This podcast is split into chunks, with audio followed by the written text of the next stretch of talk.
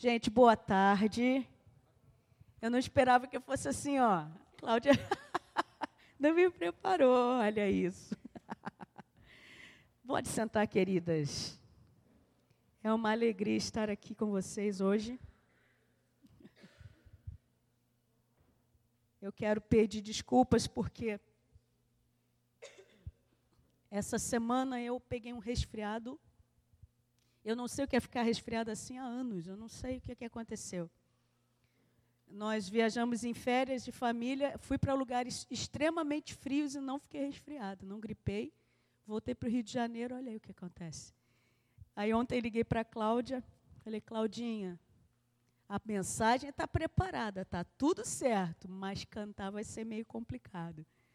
Graças a Deus que o Espírito Santo tocou no meu coração na semana passada. Eu falei, Carlinha vai estar lá, anos que eu não a vejo. A gente só se vê pelo Facebook, né, Carlinha? Curte os posts uma da outra. E eu falei, é uma oportunidade de eu cantar junto com a Carla. Eu falei, Bia, será que a Carla pode dirigir o louvor, uma parte? Eu dirigi a outra? Claro, tia. Que ela ainda me chama de tia. Cadê a Bia? claro, tia. Falei, então tá bom. E aí foi de Deus porque ela já estava preparada, né? E aí foi maravilhoso esse momento de louvor. É muito interessante, nós que somos da, da música, a gente sentiu uma afinidade tão grande quando você vai num lugar. Eu não conheço quase todos os músicos, eu não conheço, conheço aqui a Carla, conheço Bia. Nunca toquei nem cantei com eles, mas quando eu cheguei aqui que ouvi, foi uma afinidade tremenda. É muito maravilhoso isso. Louvor maravilhoso. Pastor Daniel não está aí, não, né? Para ouvir esse elogio. Que louvor abençoado, hein? Que maravilha. Deus abençoe a igreja de vocês. É muito bom para mim estar aqui. Esse convite. Quantos anos? Tem uns cinco anos, né, Claudinha? Eu já tinha que ter vindo aqui há cinco. Vocês estão aqui há sete anos? Oito anos. Mas foi no momento que Deus quis. Amém? Então é muito bom estar nesse lugar nessa noite. Cláudia estava contando um pouco da nossa amizade. Nós nos conhecemos já há muito tempo. Antes de eu ter minhas filhas, nós lideramos jovens juntos, nos encontramos, nos ajudamos muito, meu marido, pastor Daniel. E nos reencontramos num momento muito difícil em ambas as famílias. Meu marido teve um tumor cerebral, quase perdi meu marido, retirou um tumor de 4 centímetros da cabeça, mas não era um tumor maligno, graças a Deus. E nesse mesmo tempo que tudo isso estava acontecendo na nossa vida, uma coisa tremenda, Cláudia estava descobrindo um câncer. E quando nós nos encontramos, como ela contou, foi. A gente, mesmo sem se encontrar fisicamente, nós estávamos juntos espiritualmente. Eu me lembro que eu orava com as minhas filhas pela Claudinha todos os dias. E no dia que, que ela falou: Olha, eu entrei em remissão do câncer, está tudo. Eu falei: Olha, lembra daquela tia que a gente orava? Deus curou, ela está curada do câncer. Então, nós vivenciamos essas experiências juntos e, e é muito, muito bom isso. Recentemente nos reencontramos por causa dos. Quantos estentes? Três, quatro estentes, pastor Daniel. Chegou a notícia lá na minha casa. Pastor Daniel teve, botou quatro estentes. Meu Deus, Fábio, pelo amor de Deus, vou mandar uma mensagem agora, 11 horas da noite. Cláudia, que história é essa, Cláudia? Pastor Daniel, é verdade. É verdade, mas ele já está em casa. Aí nós nos reencontramos, fomos comer é, churrasco na minha casa. Uma benção. Eu falei para ela recentemente, a gente se fala pelo WhatsApp. Para mim, é uma benção ter de volta a Cláudia na minha vida, mesmo que a gente não esteja junto o tempo inteiro, né? fisicamente, mas estamos sempre nos falando, trocando experiências. Ela entende muito, né? A gente precisa dessa reciprocidade, é muito importante.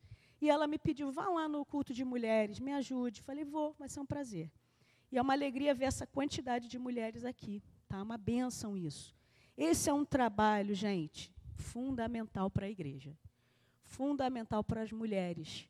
É muito importante que você abrace esse tempo, essa oportunidade. É mensal aqui, Cláudia? A reunião é mensal? Não. Tem que ser mensal. Tem, tem que ser mensal faz todo mês. É maravilhoso vocês terem essa oportunidade. Nós vamos falar sobre temas voltados para a mulher. Né? Eu, eu ia trazer um livro, mas eu vou comprar um livro novinho para ela. Um livro maravilhoso, que eu não, eu não quis dar, porque o meu livro está todo grifado.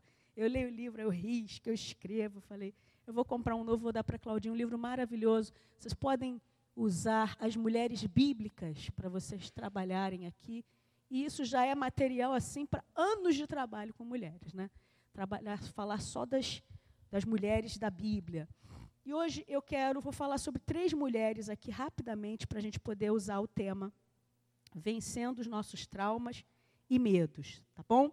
Se eu tossir um pouquinho, me perdoe, porque a garganta não está legal.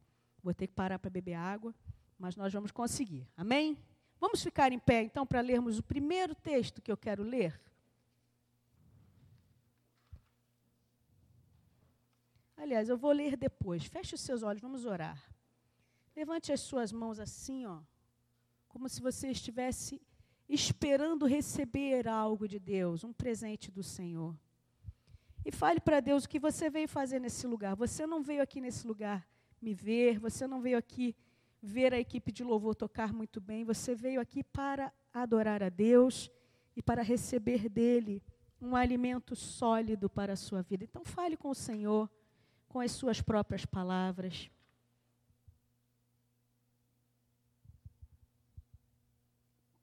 Senhor Deus, te louvamos por essa tarde, por essa oportunidade, porque sabemos e sentimos durante esses períodos de louvor, esse período de louvor a tua presença real neste lugar. Te agradecemos porque o Senhor se faz presente no nosso meio, o Senhor olha para os nossos corações e o Senhor conhece a nossa necessidade nesta tarde.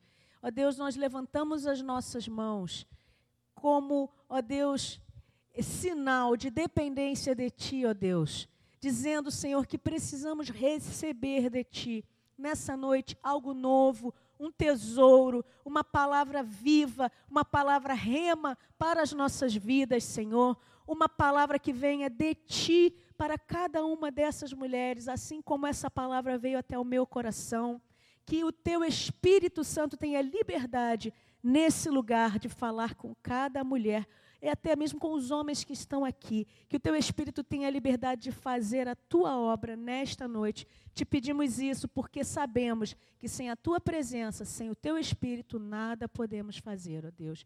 Pedimos isso em nome de Jesus. Amém. Amém. Pode sentar. Claudinha me deu um tema: vencendo nossos traumas e medos. É lógico que eu não sou uma psicóloga formada, eu não tenho nenhuma bagagem profissional para falar sobre traumas e medos, mas nós viemos nessa tarde aqui analisar essas questões sob uma ótica espiritual e bíblica. Amém? Eu quero usar os exemplos dessas mulheres que eu separei para que a gente possa, através da experiência delas, da caminhada delas, da história delas, perceber como elas venceram os seus traumas e medos, lógico que com a ajuda de Deus, com a ajuda do Espírito Santo. E eu gosto muito de falar quando eu estou em reuniões de mulheres que é importante que a gente busque referências bíblicas para as nossas vidas. A gente vive um tempo muito complicado em que a gente é influenciado por muitas coisas que não, não são de Deus.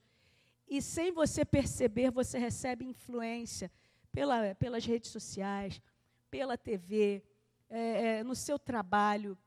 E às vezes nós cometemos um erro muito grande, como mulheres de Deus, de ao invés de nós buscarmos referências de mulheres de Deus para a nossa vida, para a gente copiar, para a gente andar igual, de referências bíblicas, a gente olha para as mulheres que não levam em consideração a vontade de Deus para suas vidas e elas se tornam as nossas grandes referências. Eu costumo brincar com as minhas filhas, a referência de vocês não pode ser a Beyoncé. A Beyoncé é linda, é bem-sucedida, é isso, mas ela não é uma mulher de Deus. Ela não vive a vida dela de acordo com a vontade de Deus. Não pode ser minha referência.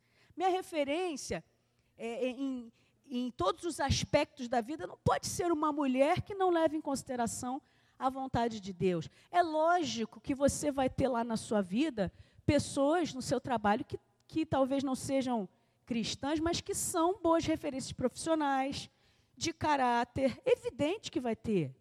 Ah, não posso admirar essas pessoas nem me espelhar. Claro que você pode. Mas cada vez mais se faz necessário que a gente busque para a nossa vida as referências bíblicas e espirituais. Mulheres que talvez não sejam tão grandiosas, tão conhecidas, mas que vão acrescentar mais à sua vida do que talvez outras que você fique até, a gente até inveja, né? Aquela pessoa. Então entendo o que eu estou dizendo. Ah, eu só posso admirar e ter como referência mulheres cristãs. Não é isso que eu estou dizendo. Mas você precisa buscar essas referências. Se uma pessoa é uma, um bom exemplo para você e você avalia a índole, avalia caráter, ok. Mas nós temos que saber o que Deus quer para a nossa vida. E através dos exemplos bíblicos, isso é muito fácil da gente perceber. Então, eu costumo dizer que é importante a gente avaliar essas mulheres, que a gente precisa conhecer essas histórias bíblicas, porque elas às vezes, nesses dias, o, a Bíblia está perdendo um pouco o valor na vida do crente. E nós precisamos trazer isso de volta para as nossas vidas. Tem muitas mulheres na Bíblia que vão nos ensinar coisas tremendas. Eu passei, na verdade, a me tornar fã desse tema. Mulheres da Bíblia, mulheres bíblicas, as mulheres que, com quem Jesus se relacionou. O que é esse livro que eu vou dar para Claudinha? O que Jesus pensava das mulheres? E ali ele conta e o livro fala sobre as mulheres que tiveram um encontro com Jesus. O livro é muito interessante e, e, é um dos meus preferidos sobre o tema das mulheres. Então é importante que a gente avalie esses perfis femininos bíblicos. Amém? Precisamos nos reunir para estudarmos sobre essas mulheres. A gente vai crescer com isso. Porque quando a gente estuda, quando a gente se aprofunda num personagem desses, e a gente avalia as nuances das, da vida dessas mulheres, a gente se identifica com elas. Vai ver como elas são parecidas conosco, como a gente pode copiar determinados é, é, comportamentos e outros a gente não pode copiar definitivamente. Então, é assim que a gente aprende de Deus, a vontade de Deus para a nossa vida. Hoje eu vou falar sobre esse tema olhando a vida de três mulheres para a gente perceber como é importante avaliar a vida delas. Mas antes de eu falar dessas três mulheres, eu quero definir essas duas palavras: trauma e medo. Eu fui procurar lá o significado. O que, que é trauma? Nesse caso que a gente vai falar, um trauma psicológico, que pode ser um trauma físico, né? mas no, no, o termo que a gente vai usar é o trauma, trauma psicológico. Trauma psicológico é um tipo de dano emocional que ocorre como resultado de algum acontecimento. Quando você sofre um trauma, você, na verdade, está sofrendo um dano emocional que ocorre por causa de algum acontecimento na sua vida. Pressupõe uma experiência de dor e sofrimento emocional ou físico. Por exemplo, eu vou dar um exemplo meu. Eu sofri um trauma na minha infância. Com nove anos, meu pai saiu de casa. E eu sofri o trauma do abandono. Foi um trauma, uma situação específica que teve uma série de desdobramentos na minha personalidade, no meu comportamento, nas minhas expectativas. E esse trauma gerou dores que eram físicas e emocionais. Esse trauma se desdobrou no meu comportamento até no meu casamento. Eu me lembro que eu era adolescente e eu não tinha vontade de me casar. Porque eu dizia: eu vou me casar? Se o meu próprio pai me abandonou, por que, que eu vou me entregar para um, um homem, para um rapaz, se ele também vai me abandonar? Então, eu precisava de cura interior, de que Deus tratasse aquela situação minha para que eu conseguisse ter uma vida plena. E esse é um exemplo que eu quero dar meu, prático, de trauma. Ele pressupõe uma experiência de dor e sofrimento emocional ou físico. Eu sofri E existem muitos detalhes que não vou perder tempo com isso. E, em consequência desse trauma, como eu disse, eu tinha medo de me relacionar com alguém. Porque eu pensava, eu vou sofrer tudo isso de novo? Nem pensar. Eu tinha tudo, gente, para não me casar. Eu lembro quando eu comecei a namorar meu marido, ele foi meu segundo namorado. A gente começou a namorar com 18 anos. Ele era muito apaixonado. Muito apaixonado. Ciumento. Aí queria mandar em mim, que eu saía com as minhas amigas. Eu falei, olha, terminei três vezes o namoro com ele. E ele voltava. Mas na terceira vez, eu já estava apaixonada, né? E eu falei, puxa vida, ele não vai vir me procurar. Eu vou atrás dele, porque Deus já estava tratando meu coração, né? Curando. Eu já tinha aquele, Deus já estava me tratando, porque eu já via que eu não conseguia mais ficar sem ele, então eu fui atrás dele, ele me perdoou. A gente ficou de graças a Deus. Obrigada, Jesus. Porque é um marido maravilhoso. Hoje eu estou 20 anos casada com esse homem, olha que bênção. Minhas filhas são lindas, né? Uma bênção. Mas se Deus não tivesse tratado esse meu trauma, possivelmente eu teria perdido a oportunidade de ser feliz, de estar com um homem tão abençoado. Então, os traumas, eles podem, o medo pode ser um desdobramento de um trauma. E eu acho muito difícil, por mais que você diga, olha, eu sou uma pessoa muito bem resolvida, eu sou uma mulher assim inteira, eu não tenho trauma e medo nenhum. Eu não vou mandar você levantar a mão, que é capaz de alguém levantar a mão, né, gente? Eu não tenho, nem trauma, nem medo. Mas, gente, é dificílimo alguém passar por essa vida, por esta terra, e não sofrer nenhum tipo de trauma ou medo, por menor que ele seja. E o problema do trauma e do medo, se a gente não vencê-los, eles nos paralisam, eles nos atrapalham. Às vezes você não percebe. Eu me lembro que, voltando ao meu trauma, no meu casamento, muitos comportamentos meus foram em decorrência do que eu vivi, do abandono do meu pai.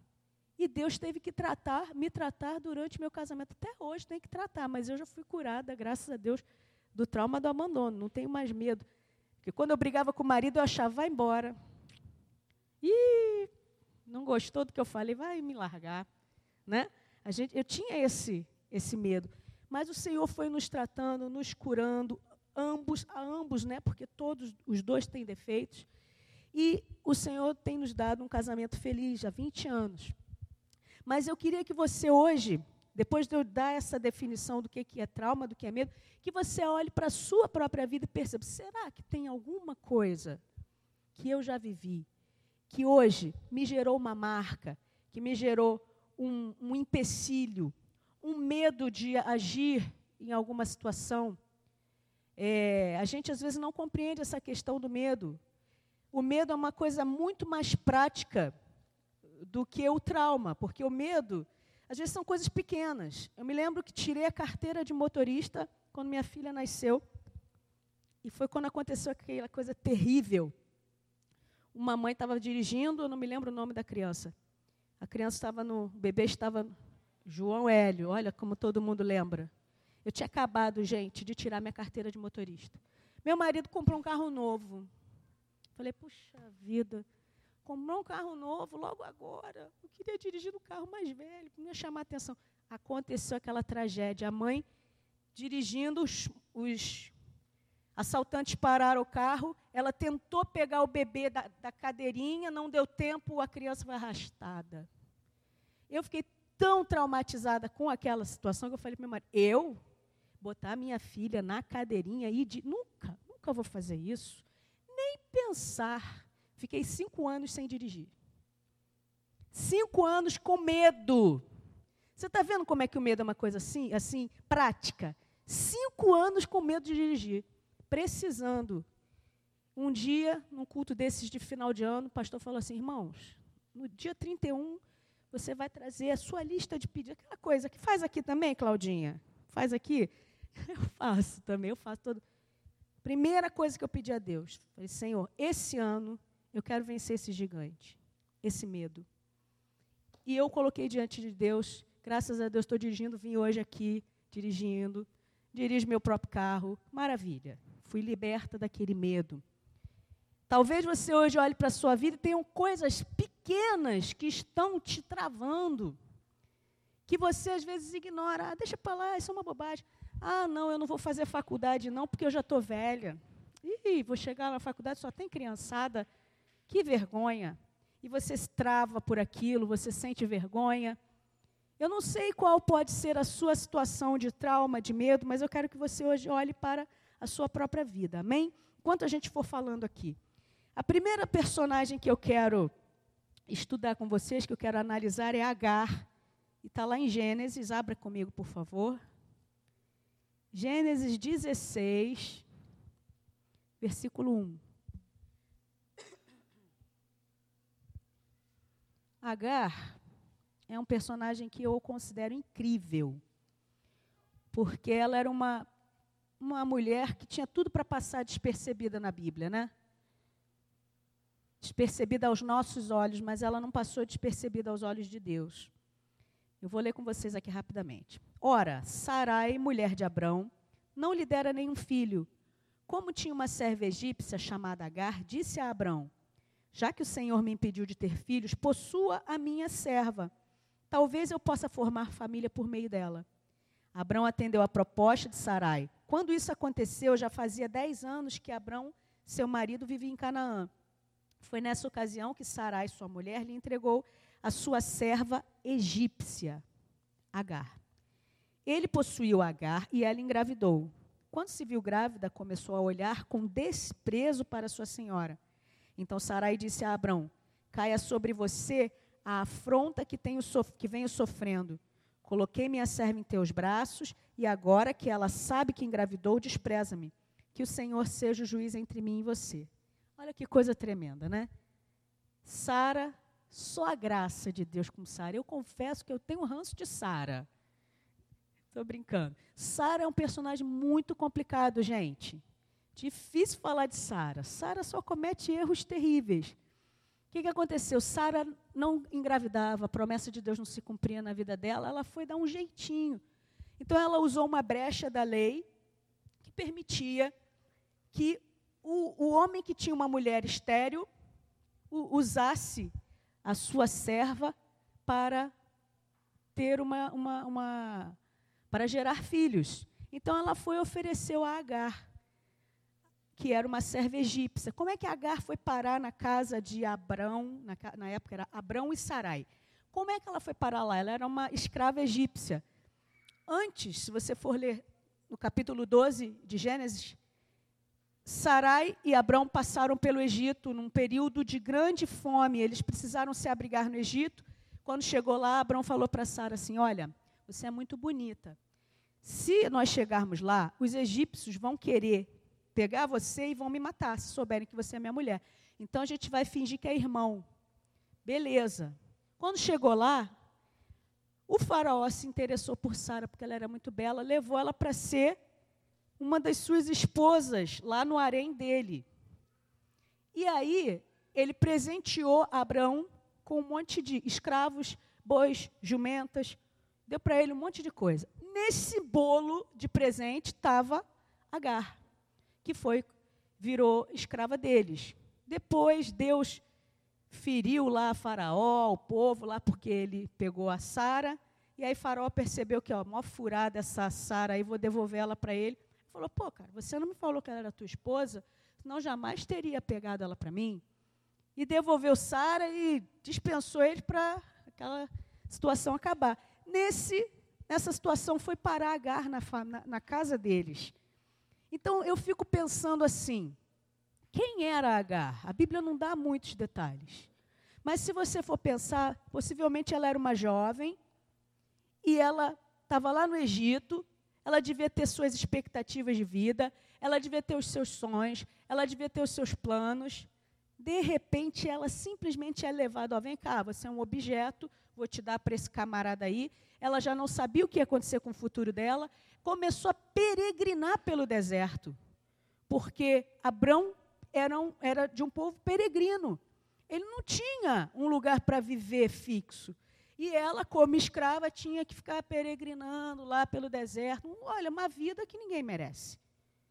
Então Agar já tinha motivos para se sentir frustrada, para ter, ela já tinha os seus próprios traumas, ela já tinha os seus próprios medos. De repente, a, a mulher, a sua senhora, a quem ela servia, o objetivo de serviço dessa egípcia, dessa escrava, não era sexual. Ela não era escrava sexual. Ela era uma escrava para servir, a, a, cuidar dela. É como se fosse as escravas de dentro, na época aqui do Brasil. Ela cuidava das coisas da, da senhora dela. Ela devia dar o banho de Sara, né? Que Sara era uma princesa. Mas ela não era escrava sexual. E de repente, Sara tem uma brilhante ideia. Olha, eu não posso gerar, mas toma aqui a minha serva. Ó. E ela vai, gente, obrigada ser usada para um propósito que não era dela. Então pensa bem nos traumas que essa jovem, que essa mulher sofreu. Depois ela engravida. E aí ela falou, vou me vingar. Qual é a melhor vingança que as mulheres têm? O desprezo, né? As mulheres gostam, dá o desprezo para ela. Não é assim que as mulheres falam? Despreza ela. Melhor vingança é o desprezo. O que, que ela podia fazer? Ela não tinha poder nenhum. Então ela começou a desprezar Sara. Haha, você não pode engravidar, mas eu posso. E Sara criou o problema e foi jogar no colo do marido. Olha, Abraão, essa escrava está me insultando, você vai ter que resolver. Aí o que, que ele fala para ela? Respondeu Abraão, versículo 6. Sua serva está nas suas mãos. Faça com ela o que você achar melhor. Então Sarai tanto maltratou Agar que ela acabou fugindo. Olha que coisa terrível. Um homem e uma mulher de Deus. Não é isso? Abrão e Sarai. E ele, ó, faz com ela o que você quiser, não estou nem aí. E ela maltratou tanto que a escrava fugiu para o deserto mas Deus estava vendo tudo aquilo. O que eu acho incrível em Deus é que Deus nos ama tanto que até quando nós somos injustiçados, a gente pode ser o menor de todos. Se você é uma serva do Senhor, se você foi injustiçado, Deus está olhando. E Deus estava olhando. E o versículo 7 diz assim: leia comigo lá. O anjo do Senhor encontrou Agar perto de uma fonte no deserto, no caminho de Sur, e perguntou-lhe: Agar, serva de Sarai, de onde vem e para onde vai? Respondeu ela: Estou fugindo de Sarai, a minha senhora. Disse-lhe então o anjo do Senhor: Volte até a sua senhora e sujeite-se a ela. Disse mais o anjo: Multiplicarei tanto os seus descendentes que ninguém poderá contar. Essa parte do texto é muito interessante, porque a Bíblia, quando mostra essa expressão, o anjo do Senhor. O que, que significa essa expressão? Os teólogos, os estudiosos chamam de teofania. O que, que é uma teofania? É quando Jesus aparece em pessoa na Bíblia, em alguma situação, antes dele ter sido encarnado como o Salvador, como o Messias. Essa história aqui aconteceu muitos e muitos e muitos anos antes de Jesus vir à Terra. Mas esse texto mostra que ele se fez presente na vida de Agar. E ele não só se fez presente, como ele lhe dá instruções do que fazer e lhe faz promessas. Uma promessa que a gente vai ver que se cumpre até hoje. Agar, ela ela, ela foi para o deserto porque ela não tinha mais esperança. E você pensa bem comigo, tinha tudo para a história de Agar acabar naquele deserto. A história dela podia acabar, ela ia para o deserto, estava grávida, morria por lá mesmo, porque, olha, a senhora dela não ia procurar, Abrão não estava nem aí, ninguém ia procurar por ela, mas o anjo do Senhor foi ao encontro dela. Isso fala algo muito importante para a gente, que Deus está interessado nos nossos dilemas, nas nossas dificuldades. Deus está interessado, Ele está olhando para a nossa situação difícil, para aquilo que você tem dificuldade de, de superar. Deus está interessado nos seus traumas, nos seus medos. Ele se faz presente, como ele se fez presente na vida daquela mulher. Jesus se faz presente na nossa vida. Às vezes nós estamos num deserto, numa dificuldade tão difícil, não tem resposta mais. Quando você menos espera, você ouve a voz do Senhor no teu coração. Já aconteceu assim com você?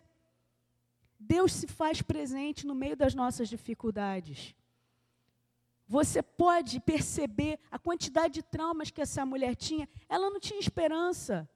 Ela era uma escrava, ela não era nada. Mas Jesus, ele chega até aquele lugar, ele se faz presente. E ele dá ordem ele faz uma promessa muito interessante.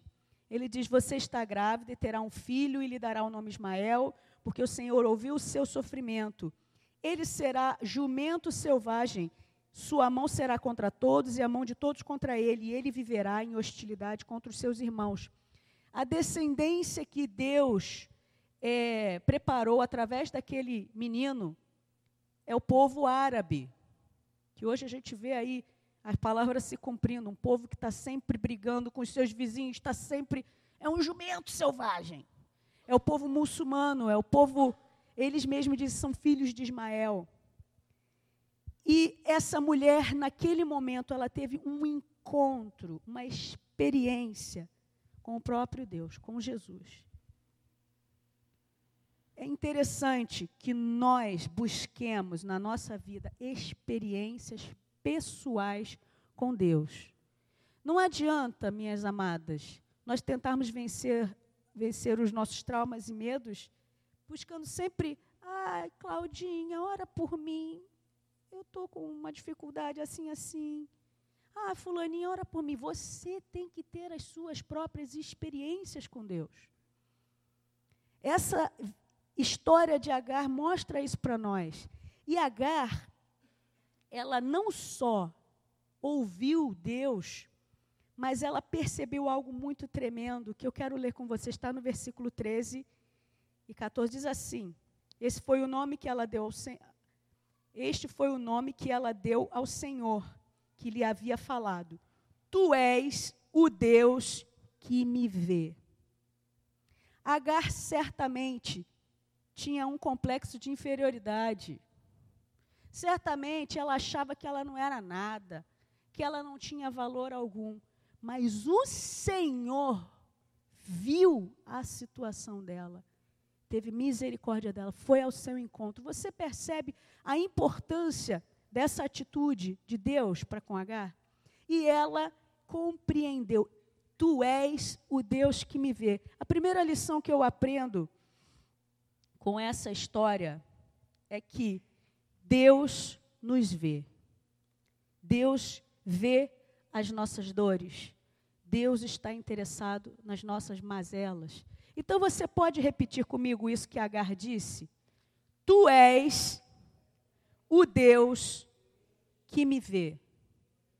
Se você puder, escreva isso na sua Bíblia. Eu preguei uma mensagem sobre Agar muitos anos atrás, uma irmã veio me mostrar. Aqui, Simone, você pregou em 2000 e não sei quando. Está escrito aqui na minha Bíblia, Tu és o Deus que me vê. Eu fiquei tão emocionado. Falei, gente, que barato. Então escreva na sua Bíblia para você lembrar que Deus é o Deus que te vê. Deus olha para as suas situações, Ele se importa com a sua vida. Ismael cresceu, ele se tornou um homem valente e formou um povo que é o Irã, o Iraque, a Arábia Saudita, a Síria, a Jordânia, o Líbano. E em todos os lugares no mundo você encontra árabes, principalmente lá na Europa. Houve uma outra situação depois. Ela volta, ela obedece à voz do anjo do Senhor e ela volta lá para Sara, se humilha, obedecendo ao Senhor. E aí o filho dela cresce. Um belo dia, o, outro filho de Abraão o filho da promessa nasce. E aí Ismael, ele tinha uma implicância natural, né? Carnal. E aí Sara vê Ismael fazendo alguma deboche com o irmão, se ira e manda Abraão mandar a, a escrava embora com seu filho. Falei, gente, que mulher é essa? Acabou de ter o filho da promessa. Pode um negócio desse? Deus cumpriu a promessa, 90 anos, a mulher engravida, tem um filho, e ela não tem espiritualidade para perdoar a coitada da escrava. Manda o marido, ainda manda no marido. Que mulher é essa que manda no marido? Não é a mulher de Deus.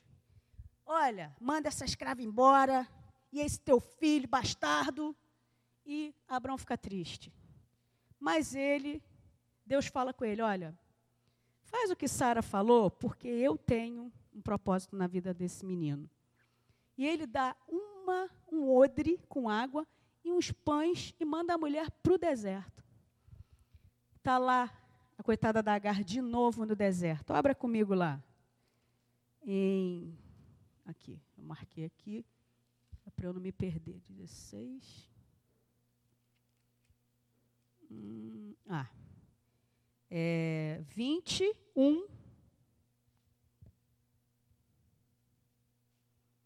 21, 15. Ela foi para o deserto com a criança. Diz assim, versículo 15 do capítulo 21. Quando acabou a água da vasilha, ela deixou o menino debaixo de um arbusto e foi sentar-se perto dali, à distância de um tiro de flecha, porque pensou: eu não posso ver o menino morrer. Sentada ali perto, ela começou a chorar. Deus ouviu o choro do menino e o anjo de Deus do céu chamou Agar e lhe disse: O que a aflige, Agar? Não tenha medo. Deus ouviu o menino chorar lá onde você o deixou. Levante o menino e tome-o pela mão, porque dele farei um grande povo. De novo ela foi parar no deserto. E de novo Deus se fez presente na vida dela. Eu quero dizer para você: nos teus desertos, Deus quer se fazer presente.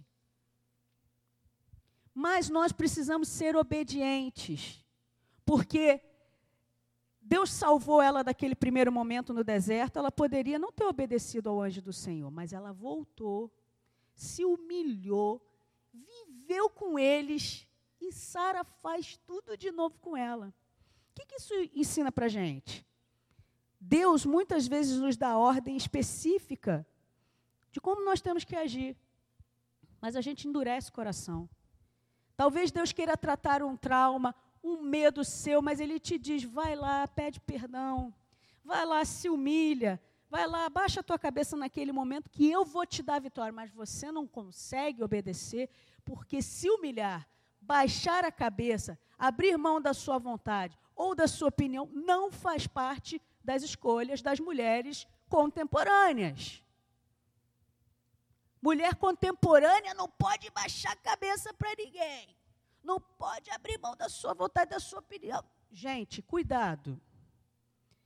Nós podemos ser mulheres poderosas, mas se você quer ser poderosa de verdade, você tem que estar debaixo da direção, do direcionamento do Senhor.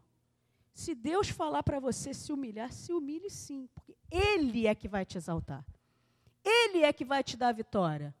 Não entra nesse discurso feminista que não agrega nada para a nossa vida. Não entra nessa. Ouça o que o Senhor está dizendo. Ouça o que Deus está dizendo. E ela foi lá e ela foi abençoada.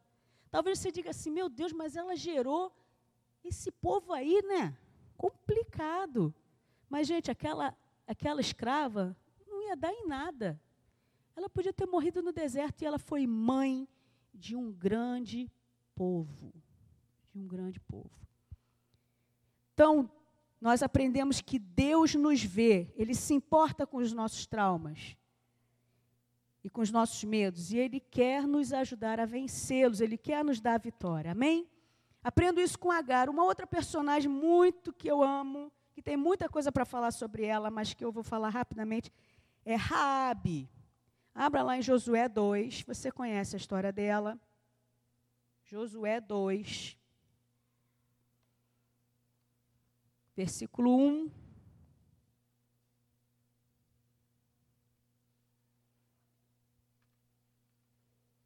Diz assim: Então Josué, filho de Num, enviou secretamente de Sitim dois espiões e lhes disse: Vão examinar a terra, especialmente Jericó.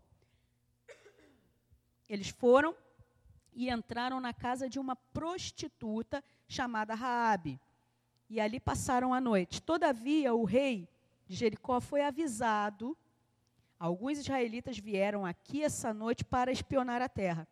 Diante disso, o rei enviou essa mensagem a Raabe. Olha só. Mande embora os homens que entraram na tua casa, pois vieram espionar a terra. Mas a mulher que tinha escondido os dois homens respondeu: É verdade que os homens vieram a mim, mas eu não sabia de onde vinham. Ao anoitecer, na hora de fechar a porta da cidade, eles partiram. Não sei para onde foram. Corram atrás deles, talvez os alcancem. Mentira, ela estava escondendo eles no andar de cima, porque ela sabia que aqueles homens eram do povo de Deus. Aquela prostituta não era boba, não. Ela era sabedora das coisas. E Raabe, quando a gente analisa a, a vida dela, minimamente, você há de convir comigo que ela é o típico personagem estigmatizado.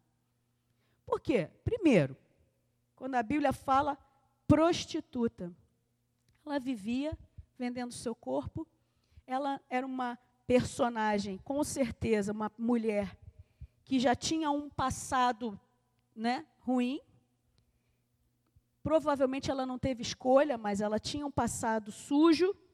Ela era considerada imunda e ela era considerada uma mulher de um passado de pecado. Com certeza ela não era valorizada, ela devia ouvir abusos constantemente, ela era desrespeitada diariamente. Um tipo de mulher totalmente estigmatizada, traumatizada, cheia de medos, cheia de questões interiores, de autoestima. Você imagina a quantidade de traumas e medos que uma mulher como essa carrega? Às vezes, nós mulheres somos muito, muito é, preconceituosas. Nós somos preconceituosas com pessoas que têm um passado bem menos complicado do que, do que uma prostituta como, como Rabi, eu já vi situações dentro da igreja lamentáveis de mulheres criando expectativa, criando visão de uma outra por, só porque ela era solteira ou separada. Dentro da igreja, gente, é terrível. É terrível. E aí as pessoas marginalizam. Imagina Raabe. Não é verdade? Nós não podemos cometer esse tipo de erro, de estigmatizar as pessoas, de colocar títulos, nomes ruins. E essa pessoa aí é complicada. E essa pessoa aí não, essa pessoa aí, só Deus. Nunca ouviu esse tipo de expressão. Ah, e essa irmãzinha tem tanto, tanto trauma. Ai, meu Deus, não tenho paciência. Nós não podemos ser assim, mas Raabe era esse personagem. Então, ela, apesar de todas as suas características, ela vence uma situação tremenda. Deus estava mandando seu povo possuir aquela terra e ele ia destruir Jericó. Raabe, ela, pela sua fé, no Deus que ela nem conhecia, ela tinha ouvido falar de um povo que tinha saído do Egito, que o mar o mar vermelho tinha sido aberto diante desse povo, que tinha um Deus todo-poderoso que, que fez coisas grandes no deserto por esse povo, e que esse povo estava chegando lá para tomar Jericó. Mas ela só tinha conhecido Deus de ouvir falar, e a sua fé foi tão grande que ela depositou todas as suas esperanças naqueles dois homens, representantes de Deus. E ela fez um, um acordo com eles. Eu não vou ler o texto que vai demorar muito. Se vocês guardarem a minha família, quando vocês vierem destruir, pouparem a minha família e eu, eu não vou dizer que vocês estão aqui na minha casa. A minha vida e da minha família pela vida de vocês. Que mulher é essa, gente? Uma prostituta estigmatizada, que não tinha futuro. E Deus abençoa tanto Raab que ela foi parar lá em Hebreus 11, 31, ela faz parte da galeria dos heróis da fé, a única mulher mencionada nesse texto. Que pela sua fé, Raabe, a prostituta, salvou a sua família. não podemos jamais ignorar as pessoas que Deus escolheu, seja ela quem for. E essa experiência de Rabi nos ensina uma segunda lição, que sem fé nós não podemos vencer os nossos traumas e medos. Nós estamos dentro da casa do pão, nós conhecemos o Deus Todo-Poderoso, a gente tem experiências com Deus, nós somos visitados, nós ouvimos a palavra, mas se você não tiver fé no seu Deus, de que Ele pode te ajudar a vencer os seus traumas, você não vai sair do lugar. Aquela mulher creu. E ela fala algo interessante, eu não sei se eu, se eu separei aqui. Ela fala para os homens: Olha, eu sei o que, que Deus fez no meio de vocês. Eu sei que esse Deus de vocês aí é poderoso. E ela estava querendo dizer assim: eu quero fazer parte disso. E aí, ela é salva, resumindo a história, ela é salva daquele momento. Raabe, ela foi intimidada pelo próprio rei. O rei vira e manda dizer para ela, vai dizer para a prostituta que se ela, se os caras estiverem lá na casa dela, que ela tem que mandar eles embora. E ela mente para o rei. Ela correu o risco de morrer. Você acha que Rabi não teve medo? O rei, o rei, mandou bater na porta dela e ela mentiu para os soldados do rei de Jericó. Você acha que ela não teve medo? Rabi teve medo, mas ela confiou no poder do Deus eterno, do Deus todo-poderoso. Ela confiou nos homens que Deus enviou para lá e ela fez uma aliança com eles e a família dela foi salva. Você sabe quem foi Raabe? Raabe está lá na genealogia de Jesus. Raabe, ela se tornou a mãe de Boaz, que se casou com Ruth, Ruth e Noemi, e que gerou Obed. Obed foi pai de Jessé, que foi o pai do rei Davi. Ela era tetra, tetravó de Davi. Como é que pode Deus tirar uma prostituta da sua vida e transformar ela na mulher que gerou o rei Davi, que gerou Jesus? Ah, meu Deus, que Deus é esse maravilhoso. Porque Deus ama, nos ama tremendamente. A vida dela foi transformada, porque ela creu no Deus. Então, se você precisa vencer traumas e medos hoje, você precisa crer no Deus a quem você está servindo. E a última e não menos importante personagem é uma mulher que eu amo, amo, amo, amo, amo, amo. Que eu vou chegar no céu, eu vou falar com ela. Que a gente não sabe o nome dela, mas eu vou falar: Jesus, quem é a mulher do fluxo de sangue? Que é uma história muito linda. Mateus, aliás, Marcos 5, 25. Vamos ler. Essa história eu quero ler. Para a gente poder finalizar com essa história. Marcos 5, 25. Eu estou com uma Bíblia nova aqui, minhas, as minhas folhas estão todas coladinhas. Ó. Marcos 5, 25.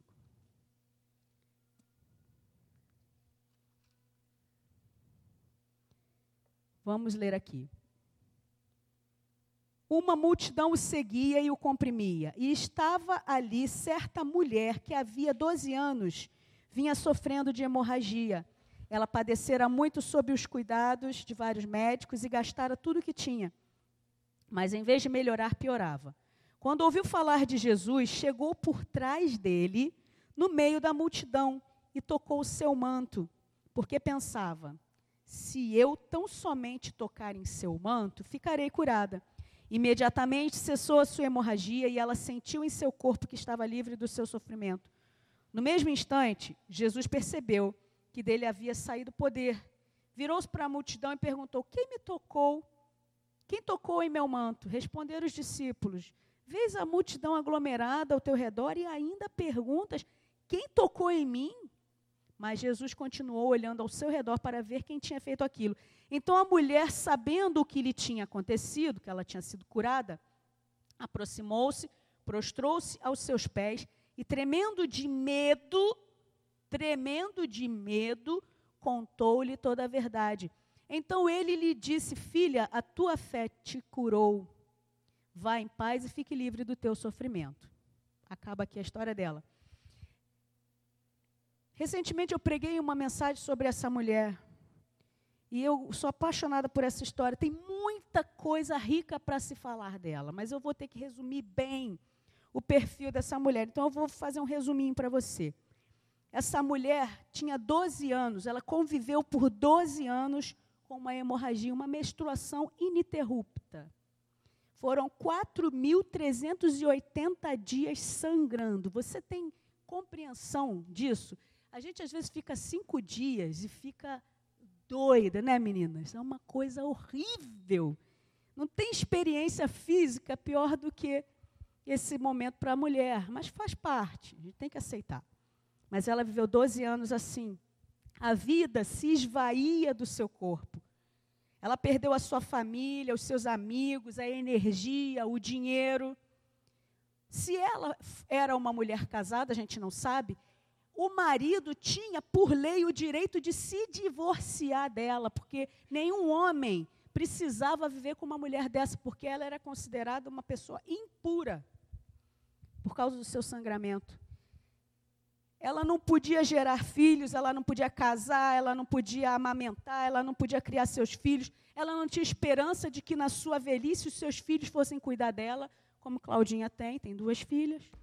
Obrigação dos filhos cuidar dos pais na velhice, né, Claudinha? Ela não tinha esperança, ninguém ia cuidar dela, se ela vivesse. Ela tinha dores físicas constantes, aquelas que a gente tem, mas era assim, ó, maximizado. Pela lei judaica, ela era impura, ninguém podia chegar perto dela, ninguém podia tocar. Aquela mulher tinha 12 anos que não era tocada, gente, que coisa louca. É muito louco pensar isso para mim. 12 anos sem ninguém encostar em você, sem ninguém te dar um, um, um carinho, sem ninguém te fazer um afago, sem ninguém te maquiar. Você imagina, 12 anos. Tudo que ela tocava se tornava impuro. A casa onde ela morava era imunda para as pessoas, porque onde ela sentava, onde ela deitava. Você consegue imaginar essa situação? Um isolamento social total, completo. Ela era uma mulher é, é, que não tinha mais esperança. Não, não tinha mais o que se fazer, só um milagre. Um dia ela ouviu que Jesus estava passando, e aí ela falou: É a minha única chance, Jesus está passando, ele está curando todo mundo, eu tenho certeza. Ela falou no coração: Se eu tocar só uma pontinha. Tem outro texto que fala: Se eu tocar na ponta da orla das suas vestes, eu serei curada. E aí ela arquiteta um plano e ela, no seu anonimato, vai, deve ter colocado uma burca, né, para ninguém saber que era ela, e ela vai sorrateiramente, no meio da multidão, e consegue chegar perto de Jesus e se abaixa. Tem até uma imagem muito bonita na internet, eu não sei se é um quadro renascentista, de, de, da mulher assim, tocando o manto. E ela consegue tocar o manto e é curada. Você consegue imaginar os traumas e medos dessa mulher? Medo das pessoas. Ela sofria o bullying cotidianamente. Ela certamente tinha os seus complexos de inferioridade, de rejeição, foi abandonada. Ela era uma mulher solitária e ela estava já desesperada. Tem personagem com mais traumas. Eu pensei que as outras duas tinham mais, mas eu acho que essa é a mais. E essa mulher colocou no seu coração um objetivo. A terceira lição que eu aprendo com essa história é que Jesus, ele pode nos curar fisicamente. E ele curou aquela mulher. Mas o mais importante é que ele curou aquela mulher interiormente, deu para ela uma vida plena, porque Jesus faz algo muito interessante. E aí eu quero abrir um parêntese aqui. Jesus poderia ter sentido o poder sair da sua veste, do seu corpo, e não ter falado nada. Porque você acha que quantas vezes alguém tocou Jesus e foi curado e ele não mencionou essa pessoa? Mas Jesus, ele fez algo intencionalmente, porque ele queria que aquela mulher fosse curada no seu interior para que ela percebesse, para que todos ao seu redor percebessem que ela já não era mais impura, para que todos ao seu redor percebessem como Deus estava exaltando a vida dela por causa da fé dela. Agora aquela mulher não era mais uma mulher estigmatizada, rejeitada. Agora ela era uma mulher exaltada pelo próprio Jesus. Jesus é tremendo. Ele se importa com as nossas dores.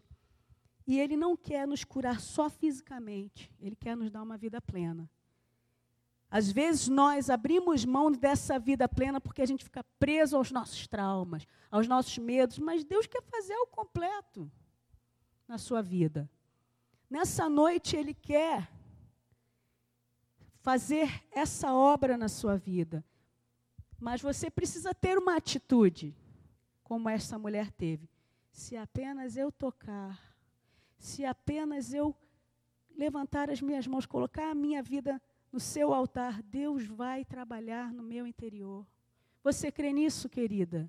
Porque Jesus é o mesmo, ontem, hoje será eternamente. Essa foi a maneira que Jesus usou para tirar aquela mulher desse anonimato. Ele curou os seus medos, os traumas, mostrou a todo mundo ao seu redor a sua obra perfeita e completa na vida dessa mulher. É isso que Jesus quer dizer quando ele fala de vida abundante. Jesus quer que nós tenhamos uma vida abundante, Ele não quer que a gente seja capenga. Ah, eu creio, mas, ah, mas olha só, eu, eu não consigo casar porque eu fui rejeitada pelo meu pai. E aí, gente, eu tinha tudo para não querer casar. Mas Deus trabalhou no meu coração, me deu um casamento feliz. Deus quer fazer assim com você. Talvez você seja uma pessoa de difícil relacionamento porque você não consegue perdoar. Pequenas falhas ou grandes falhas. Deus quer tratar isso no seu coração. Ele quer fazer isso na sua vida. Ele quer te livrar dos seus traumas e dos seus medos. Só Deus pode fazer isso. Nós precisamos ser como essa mulher, tocar na, na veste, tocar em Jesus, através da nossa fé. Nós precisamos aprender com, com Agar, que Deus é o Deus que nos vê. A gente precisa aprender com Raabe, que Deus ele está interessado sim nos nossos dramas e ele quer nos abençoar. Amém? Claudinha, vem aqui, vamos orar. Os músicos podem subir, nós vamos cantar uma canção. Eu vou passar o microfone para a Cláudia.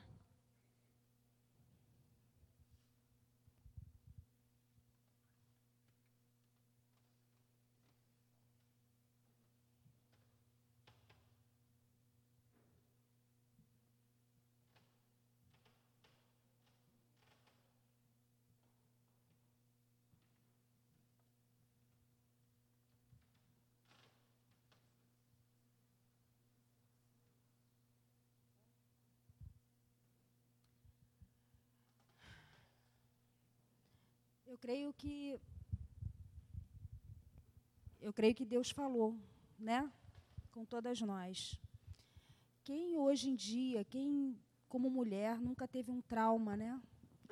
E por conta desse trauma não deixou de fazer tantas coisas. Não deixou de ser abençoada, não deixou de abençoar as pessoas. E eu queria que nessa noite você abrisse o seu coração, não olhasse para o lado, não olhasse a sua irmã, que você viesse aqui na frente, num gesto de despojamento, num gesto como essa mulher do fluxo de sangue, que diante de uma vida praticamente perdida, porque tinha que ficar isolada e as pessoas a julgavam, que você como essa mulher você tenha coragem, coragem de se levantar e colocar os seus problemas, as suas dores diante do Senhor.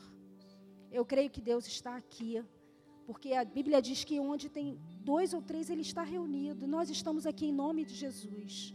É no nome dele que nós estamos. Se você tiver essa dor, essa, essa fragilidade, esse sofrimento, essa, essa angústia que às vezes não te deixa caminhar, que não te deixa te entregar ao Senhor, que não te deixa se entregar a, a, a, uma amizade ou a um casamento, a um relacionamento, que você se despoje desse, dessa, desse sentimento hoje, que você venha até aqui à frente e que você fale com o Senhor.